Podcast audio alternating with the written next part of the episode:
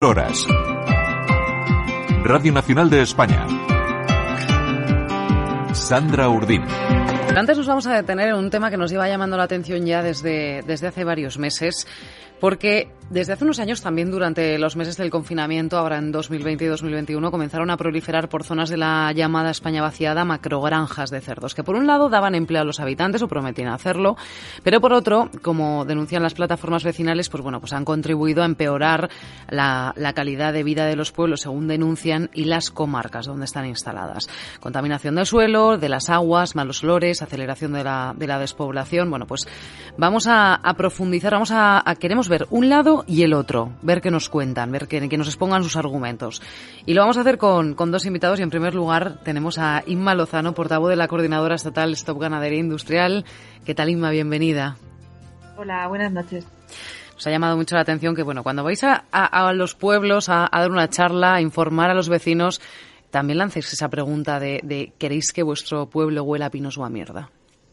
Sí, sí, esa es una pregunta que lanza la alcaldesa de Balsa de Bes que lo lleva sufriendo desde el 2006 y, no dejan de lloverle ampliaciones en su explotación. Y la verdad que, claro, es una pregunta que nos hacemos y sobre todo, más que el olor, el agua. Hmm. ¿Qué, agua vamos a beber? Claro, porque ¿cuándo empieza este fenómeno? ¿Cuándo detectáis que, hay pueblos que están denunciando que hay macrogranjas y, y que hay problemas por ello?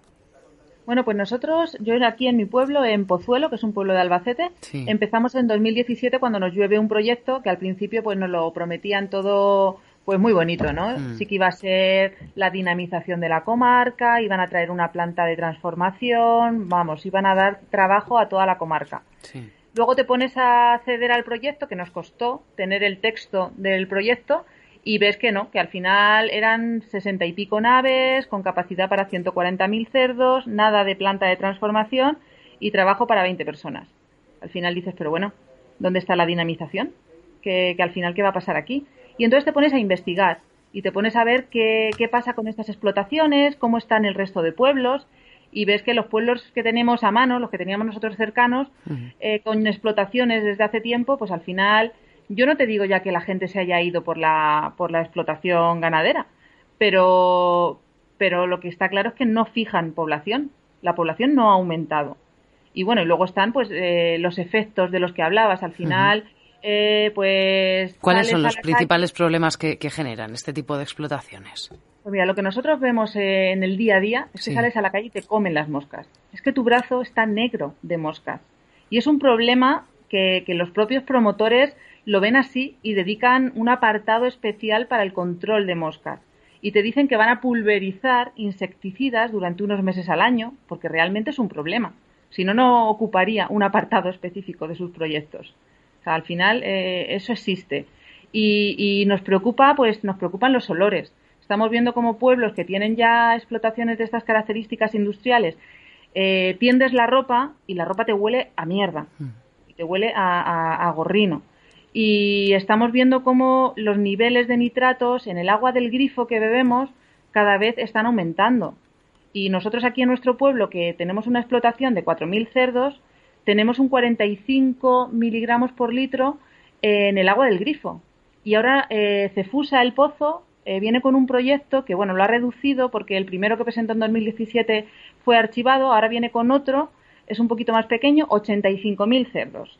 ¿Cómo se nos va a quedar el agua cuando todos esos cerdos caguen sábados y domingos y tengamos que esparcir sus, purines? Porque bueno, te dicen también que sus porque esto, esto viene para, para, que lo entiendan los, los oyentes, eh, Inma, de que esos purines se filtran en, en, en, la tierra y hay veces que, que, se filtran hacia los acuíferos ¿no? de, de, los pueblos. Claro, esos purines es pues bueno la mezcla de las heces y la orina de los cerdos mm. con el agua de limpieza de, de, las naves, porque el sistema que utilizan, al ser una nave industrializada, pues los cerdos no salen para nada a, a pastar ni a que les dé el sol fuera de, de, lo que es la nave. Viven en la nave todo, toda su vida, ¿no? De ahí a matadero. Cuando se van a matadero, lo que hacen es limpiar con un sistema que ellos llaman todo dentro, todo fuera, pulverizan con agua y con productos químicos eh, esa nave para que vuelvan a entrar unos nuevos cerditos. Y bueno, pues esas, esas aguas también se filtran, se van a una fosa que son las balsas y, de ahí pues se tienen que, esparcir por, por, los campos. Ellos nos dicen, los promotores, que bueno, que, tendríamos que estar como contentos porque nos traen abono, ¿no? Para nuestros campos. Bueno, pues nosotros rechazamos ese tipo de abono porque ese abono, al final, bueno, pues no podemos gestionarlo de la manera adecuada que pide nuestro cultivo y nuestra tierra. Eh, tenemos una normativa de vertido de purines que, según el tipo de suelo, el tipo de cultivo, te dice la dosis que necesita el suelo. Y claro, pues esa dosis no se corresponde con la masiva producción de estas explotaciones industriales. Al final se tienen que deshacer de esos purines. Y bueno, pues tenemos ejemplos, tenemos fotos, tenemos evidencias de que al final es un problema para el promotor y que se tiene que deshacer de ellos. Y lo hace de manera pues descontrolada y utiliza pues el momento en el que llueve para camuflarlos con los charcos. Y ahora pues hay una normativa que te dice que tienen que ir enterrados. Eh, tuvimos una, una etapa en la que mm, eh, como de de adaptación de maquinaria. Eh, al principio se echaban en abanico, ahora la Unión Europea lo ha prohibido, tienen que ir enterrados y vemos como las cubas van con los araos y esa maquinaria eh, no, no arrastrándola y enterrándola en la tierra. ¿Por qué? Pues porque gasta mucho más gasoil y la llevan levantada y te están echando los purines por arriba. Y vemos como hay parcelas duplicadas que están en una explotación y en otra. Y, y eso pues, pues no puede ser. O sea, al final hay hay problemas con, con, los vertidos de purines y se van filtrando y llegan pues a, a los acuíferos. Y hmm. los acuíferos no tienen fronteras. O sea, los acuíferos, si en mi pueblo está la explotación, pues quizá en el tuyo lleguéis a beber el agua, el agua contaminada. Hmm. Em, supongo, bueno, porque em, em, Inma es de, de, Pozuelo, de una pedanía de, de Albacete de menos de, de 500 habitantes, eh, pero Supongo que tenéis, estáis en contacto con otras pequeñas poblaciones que, tienen eh, esta misma situación. Em, ¿Cuáles son las características de, esas poblaciones que se escoge por parte de, la industria para, poner macrogranjas? Sí, al final entramos en contacto y vemos que todas tenemos un perfil eh, significativo. Pues suelen ser ayuntamientos pequeños, ayuntamientos que tienen muy, poca, muy pocas herramientas, eh, muy poco acceso a técnicos. Cuando les llega este proyecto, pues al final acaban desbordados con, con, la normativa y con las herramientas legales que puede tener un ayuntamiento pequeño para frenar estos proyectos. Y bueno, pues nosotros la población que tenemos mayoritariamente es una población envejecida, una poca población y bueno, pues vienen un poco usando usando que somos pocos y, que, además se puede rejuvenecer la población y así. Claro, como que estamos necesitados, ¿no? Y vienen como a a vendernos la moto y a, entregarnos las migajas, ¿no? De, lo que es su explotación. Ellos vienen a forrarse con un, con un negocio eh, mm, ganadero industrial y a nosotros nos prometen que nos van a dinamizar, que nos van a crear empleo, que, o sea, ¿a qué costa?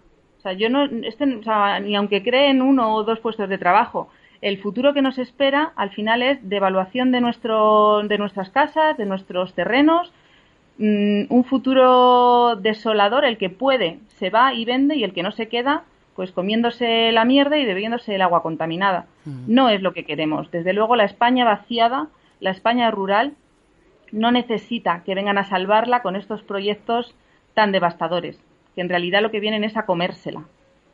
¿Cuáles son sus acciones frente a esto desde la plataforma y qué repercusión están teniendo?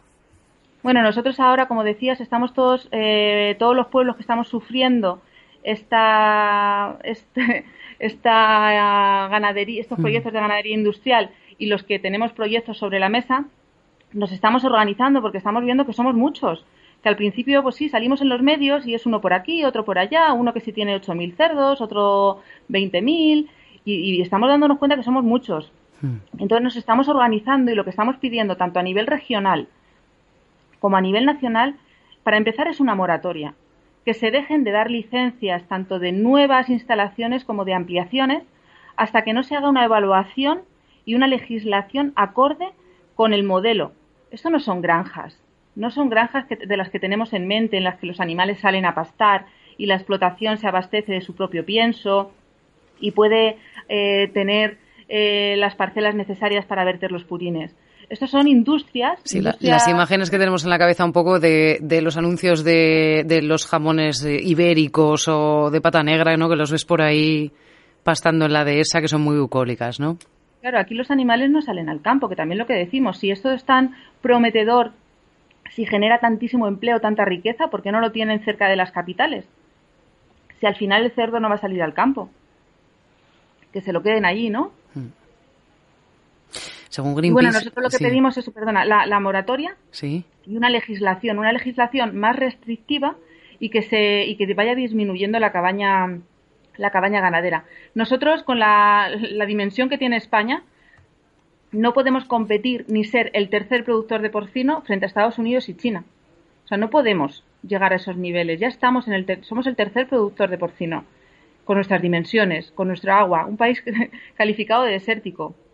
Evidentemente esto no, no casa con nuestra nuestra orografía, nuestro nuestro terreno. Entonces, pues vamos a recapacitar, pedimos a las administraciones que cambien el modelo de producción y que apuesten por un modelo extensivo, ecológico, con una carne de calidad y que se defienda también pues, pues la vida en los pueblos, que aquí no somos ciudadanos de segunda. Nosotros mm, vivimos en los pueblos a conciencia de saber que, que, no tenemos los mismos beneficios y servicios que tienen en la ciudad, pero tenemos eh, el, el, capricho del paraíso, de la naturaleza, ¿no? Hmm. Yo me he venido al pueblo a vivir